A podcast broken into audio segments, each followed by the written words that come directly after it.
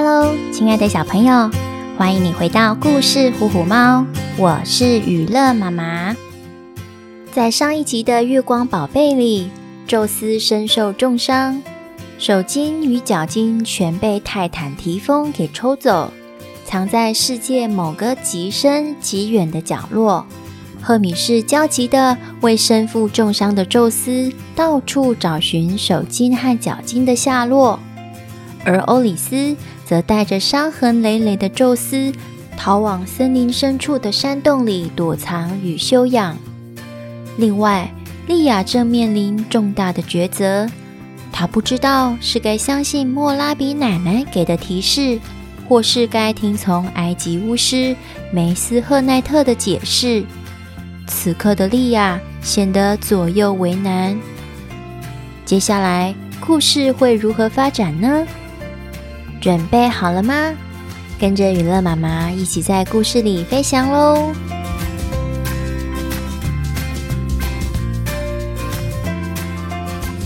感到困惑的莉亚不禁开始天人交战：究竟该相信汉里小镇上的诺拉比奶奶，还是眼前的埃及巫师梅斯赫奈特呢？她眉头深锁地问猎犬佛西：“佛西。”现在我该相信谁才能救小玛丽呢？猎犬佛西搔搔头，想了好一会儿才回答：“莉亚，可以确定的是，圆形纸片上画着沉睡的金丝雀，另一张半圆形纸片画的是月光般闪耀的银白色摇篮。我觉得那两张字条给的暗示。”会因为解释的人不同而有所改变。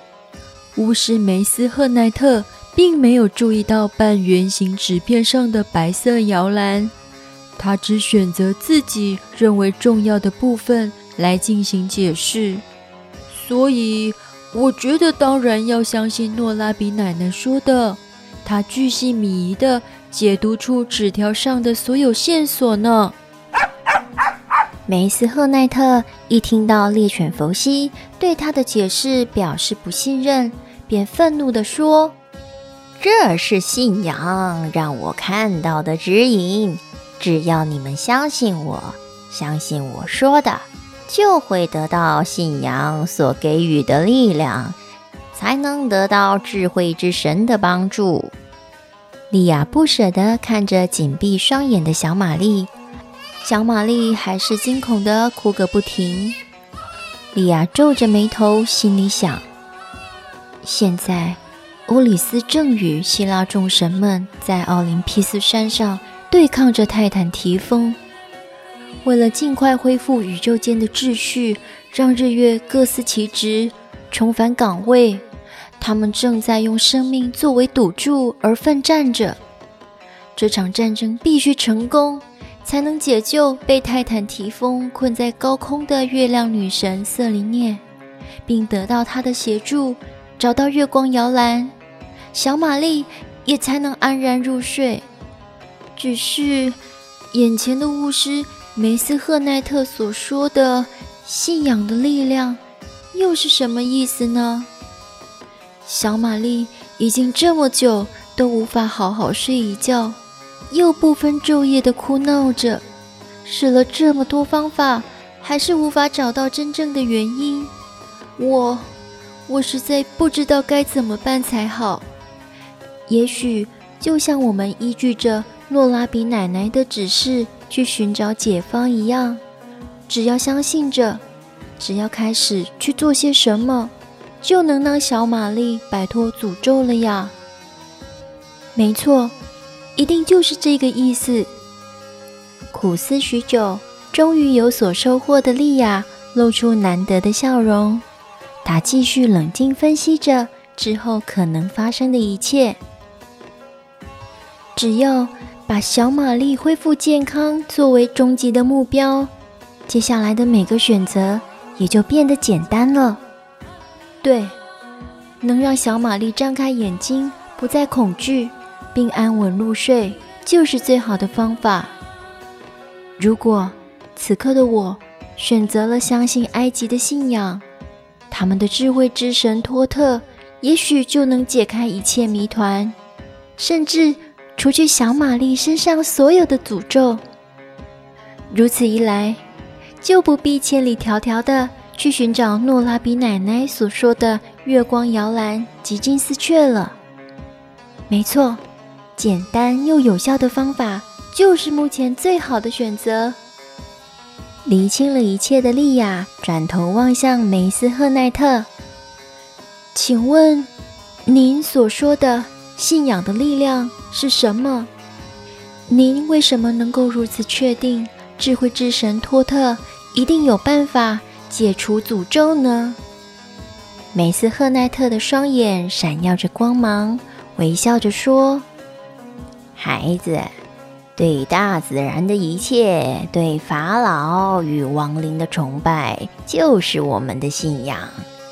埃及人相信，所有的生命都是由太阳神拉所创造的。”对我们来说，太阳代表光明、温暖和生长，而天上展翅高飞的老鹰最接近太阳，所以它成为太阳神拉的化身。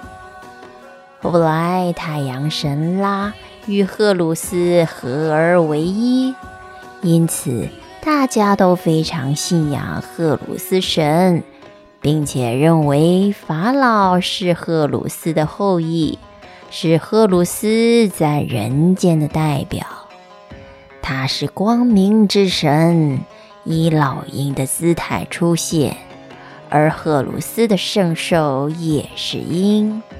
荷鲁斯之眼，也就是鹰头神荷鲁斯的眼睛，代表全能全知之眼。具有强大的力量。这些传说证明了埃及人对大自然与法老的崇拜。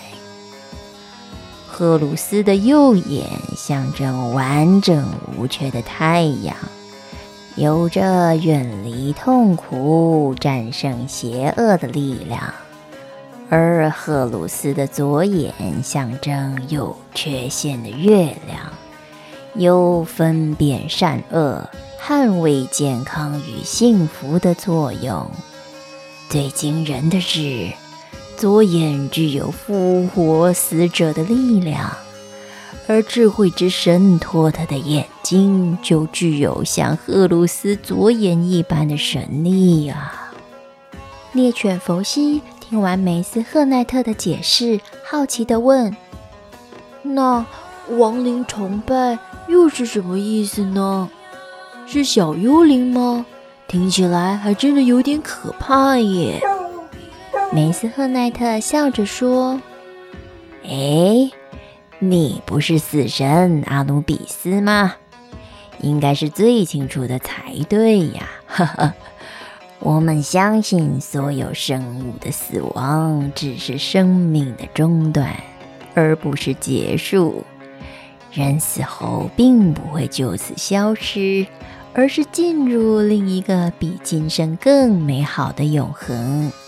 所以，死亡不代表永远结束，只要做好准备，就可以重生。因此，我们发明了木乃伊，就是为重生而准备的过程。猎犬弗西不好意思地问：“那那除了人之外，其他的动物也会被做成木乃伊吗？就像就像我这样的狗狗？”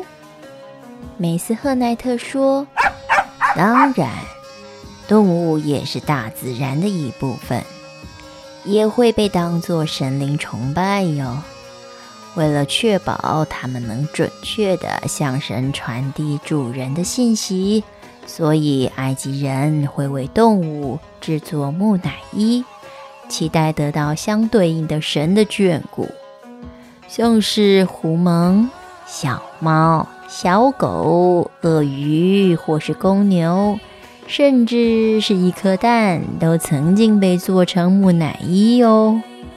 听了巫师的一番解释之后，瞠目结舌的莉亚和猎犬弗西感到十分不可思议。莉亚接着说：“梅斯赫奈特，我相信您，请您带我们去见托特吧，拜托他帮忙解除小玛丽身上的诅咒，拜托您了。”就在莉亚提出请求的同时，一只老鹰飞上莉亚的右肩，在她耳边喃喃地说道：“莉亚，别担心，我答应过欧里斯会保护你们的，我会一直跟在你的旁边，守护着你们。”梅斯赫奈特看见眼前奇特的景象，兴奋地说：“哦！”原来希腊的音乐之神阿波罗随时随地在保护着你们呀，莉亚，你果然不是普通人。走吧，我现在就带你们前往埃及的万神殿。说完，莉亚一行人坐上埃及人的轿子，出发前往埃及的万神殿，去见智慧之神托特。虽然现在正值隆冬十二月，一路上却绿意盎然，是埃及人最适合耕作的时期。突然间，一群农夫及商队从前方的神殿处逃难似的往四周狂奔，眼前的景象让莉亚涌现不祥的预兆。幻化成鹰的阿波罗赶紧飞至高空一探究竟。飞上云端的阿波罗往下俯瞰，眼前的景象令他又惊又惧。前方出现了两只有着人脸狮身的怪物，他赶紧飞往莉亚和佛西身边警告：“小心！出现了两只人面狮身的巨大怪物，他们是泰坦提丰和半人半蛇的厄克德纳的孩子。”史芬克斯双胞胎，女史芬克斯的背上长着翅膀，上半身是美女，下半身是狮身。另外一只是男史芬克斯，不同的是，他没有翅膀，上半身是埃及男子的样貌，他的身形比女史芬克斯大得非常多，千万要小心呢、啊。害怕的猎犬佛西不停发抖。Oh my god！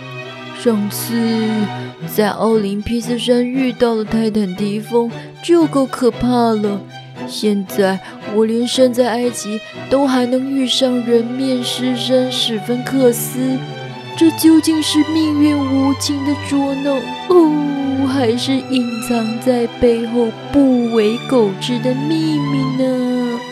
我不要当主角了，我只想平凡的过日子，就像在汉尼小镇上天天跑去市场跟一群孩子玩耍的平凡日子。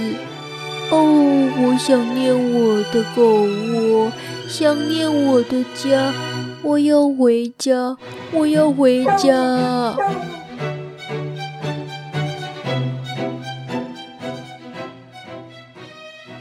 另一方面，欧里斯正风尘仆仆地赶着路，准备带着全身灼伤的宙斯躲进黝黑森林里的山洞。就在泰坦提丰小心谨慎地藏好宙斯的手巾和脚巾之后，洋洋得意的他回到奥林匹斯山，却发现宙斯不见了。暴跳如雷的提丰在盛怒之下，命令抚养自己长大的。半人半龙女妖德尔费涅去找回已经手无缚鸡之力的宙斯，而众神的信差赫米士在不断飞行于世界各方位以后，终于在极北和极南处找到了宙斯的手巾。但因为提丰将宙斯的脚筋藏在非常隐秘的地方，赫米士。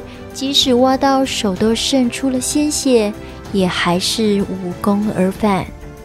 心系着父亲和欧里斯安危的赫米士，连忙带着手巾回到了奥林匹斯山。在他远行寻找手巾之际，温暖且善良的欧里斯日以继夜、无微不至地照顾着宙斯，令身受重伤的宙斯感动不已。欧里斯，谢谢你，在我丧失力量、身处低谷的时候，支持着我，照顾着我。等我恢复神力之后，我一定会报答这份恩情。伤痕累累的宙斯因为感念欧里斯的善良而流下了眼泪，整个希腊也因此细雨绵绵。就在此时，正在周围巡查的半人半龙女妖德尔费涅感觉到山洞里的空气弥漫着一股不凡的宙斯气味。她瞬间往山洞吐出熊熊火焰，想把洞里的宙斯烧成木炭，好打包带给提丰交差。炽热的火光让山洞里的温度迅速升高，伤重而无法动弹的宙斯要欧米斯赶紧拿起他身上的埃奎斯之盾，抵挡这波烈焰袭击。在悄无人声的山洞洞口。窥探了一阵子的龙女德尔费涅认为山洞已经被他吐出的火焰烧得气息全无。就在德尔费涅洋洋得意之际，忽然他被无形的利刃袭击，一把月牙形的弯刀在龙女德尔费涅的身上与翅膀砍了好几百刀，痛不欲生的他吐出绿色的汁液，凄厉的哀嚎：“宙斯！”你不是已经被提丰抽光了手筋脚筋，完全没有神力了吗？怎么还能攻击我呢？拿下隐形头盔的赫米士说：“不是宙斯，是我，变化多端、圆滑机灵又迷人的角色，众神的信差赫米士。”唰的一声。赫米士割下龙女的翅膀，呃！我不行了！龙女德尔费涅就在仰天大叫一声以后倒地不起。及时赶到的赫米士随即进入山洞喊道：“父亲，我是赫米士。正因为龙女德尔费涅在这里喷火攻击。”才让我顺利找到你们呀！一旁仍然拿着埃奎斯之盾、一脸惊魂未定的欧里斯说：“赫米士，你终于回来了。宙宙斯他他全身仍然无法动弹，我们该如何让他恢复呢？”气息微弱的宙斯慈爱地看着赫米士，接着说。我亲爱的孩子，聪明又勇敢的你，一定有办法的。赫米士望向满身伤痕的父亲，不舍地说：“父亲，先把我找到的手巾装回身上吧。至于脚筋，被泰坦提风藏在世界极深之处，我们得另外去找了。”说完，他立刻将两条手巾放回宙斯的双手。虽然已经恢复一半的力量，宙斯却仍然无法行走。于是，他将自己变成一只巨大的雕，向赫米士说道：“孩子，带着欧里斯跟在我后头，我们得去见见命运三女神。”是的，父亲。赫米士随即将欧里斯装进自己的小袋子，并化为朱鹭，紧跟在宙斯之后。在袋子里的欧里斯心里想着：“宙斯真是个深谋远虑的英雄，尽管自己的脚筋还没找到，就先开始着手进行其他的事情，真是个强者啊！”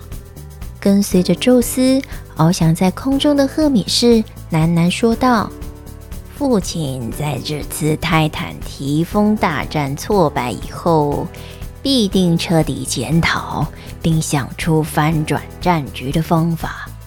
而我也得快想个计策来帮父亲取回脚筋，甚至连我保管不周的天雷之锤都要一并拿回来，帮助父亲战胜泰坦提风。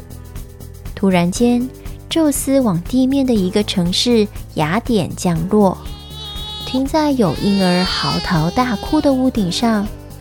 接着，他向赫米士说：“命运三女神会在新生儿诞生后的第三天出现，并决定他的生命历程。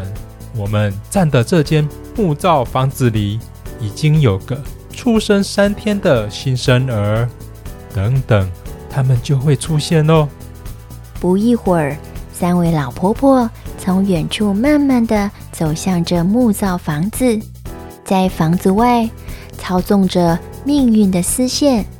他们透过纺织丝线的长度来表示这个新生儿寿命的长短。再用一把奇特的剪刀剪断丝线以后，他们将丝线缠绕在嚎啕大哭的新生儿身上。宙斯在此时飞向地面，并幻化为原来样貌。无法站立的他吃力地坐在地上。此刻，赫米士和欧里斯也随即变回原来的样子，在宙斯的左右两旁搀扶着他。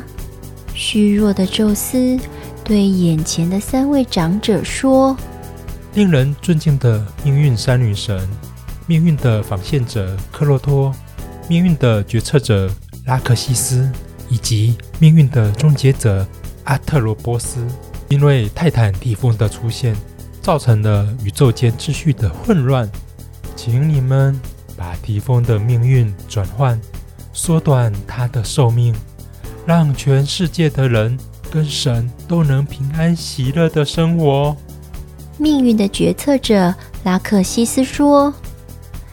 我们不代表死亡，而是每个人或神的命运中重大事件的决策者。命运一旦被决定，就无法改变。提丰在他出生的第三天时就已经确定了命运。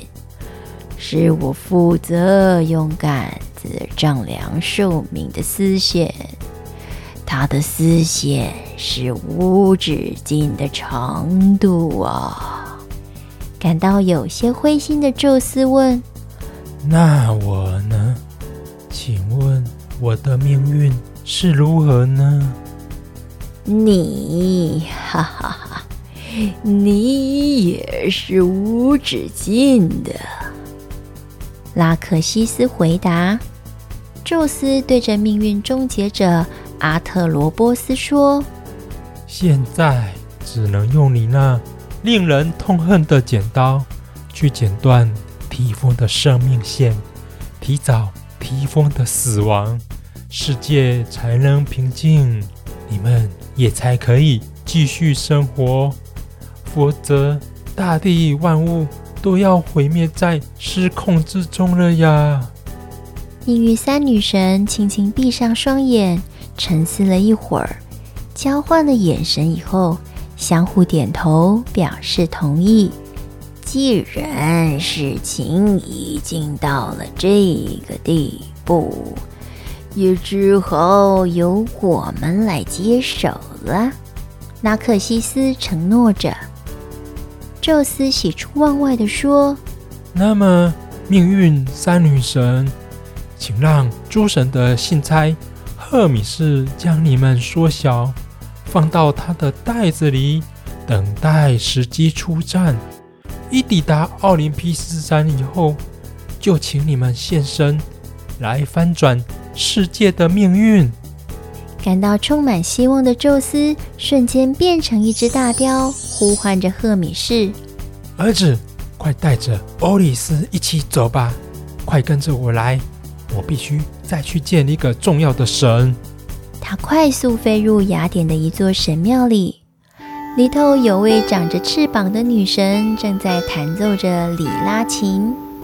宙斯又再次化为原貌，并由赫米士和欧里斯搀扶，面对着弹奏女神说：“胜利女神尼基，我准备与泰坦提丰再次战斗，请你帮助我，引领我走向胜利。”尼基此时将手里的里拉琴放下来说道：“诸神之王宙斯，上一回。”对战提丰的时候，你实在太轻敌了。该不会以为之前在泰坦之战赢得了胜利，因此对战提丰也会轻而易举地战胜他吗？正因为你的过分自信，才会落得这样凄惨的下场。只是泰坦提丰的残暴，的确。让世界失去了秩序，他并不适合主宰这个世界啊！有些难为情的宙斯保证着：“尼基，这次我会做足准备，为了让万物各得其所，安居乐业，贯彻爱与和平，我需要你的协助。因为在双方实力相当时，胜利女神站在我这边是必要的。”尼基温柔地说：“好，宙斯，你既然有这样的觉悟，就够了。我答应你，在对战提丰时，引领你迈向胜利。那么，胜利女神尼基，请让诸神的信差赫米士将你缩小，放到他的袋子里。一抵达奥林匹斯山，就请你引领我取得胜利吧。”宙斯激动地说着。此时，在一旁搀扶的欧里斯感觉到宙斯的右手突然涌出一股暖流，并感受到自己的肩膀也瞬间温暖了起来。渐渐的，感觉到全身就像鸡蛋被孵化那样的炽热。欧里斯的背后竟然长出洁白无瑕的双翅。宙斯转向欧里斯。慈祥地说：“欧里斯，我只是用神力点醒你内心的种子。你真正想要的就是这双翅膀，它能带你自由飞翔。”欧里斯惊讶地说：“宙斯，太感谢你了！这神奇又不可思议的力量，我，我可以用这新的力量帮助你恢复世界秩序。”甚至帮助更多人，包括我的女儿小玛丽。我要带着她去寻找月光摇篮和金丝雀。就在欧里斯为自己长出翅膀而感到振奋时，一旁传来陌生男人的声音：“请问，你看过菲尼基王国的公主欧罗巴吗？我是她的哥哥。”卡德摩斯，父亲大人下令要我找回公主，只许成功，不许失败。眼前出现了一位高大挺拔、气质不凡的男人。欧里斯心里一震，欧罗巴这个名字好熟悉呀，好像在哪听过。咦，欧罗巴不就是跟宙斯？一起在克里特岛的那位美丽女子吗？宙斯似乎有了新点子，他对卡德摩斯说：“你可以停止寻找欧罗巴公主了，我知道她在哪里。如果你帮我拿回两项宝物，我就帮助你找回公主。”卡德摩斯惊奇地说：“你是谁呢？”为何知道我的妹妹欧罗巴身在何处？宙斯说：“哈哈，站稳你的脚步，可别吓得跌倒喽！听好，我就是奥林匹斯山诸神之王宙斯。”找回手巾的宙斯总算恢复了部分的神力。并顺利取得命运三女神与胜利女神尼基的结盟，愿意并肩作战。而得到一双神奇翅膀的欧里斯也宛若新生，燃起熊熊斗志。宙斯的重返荣耀之路即将启程，他们会在途中经历哪些挑战与冒险呢？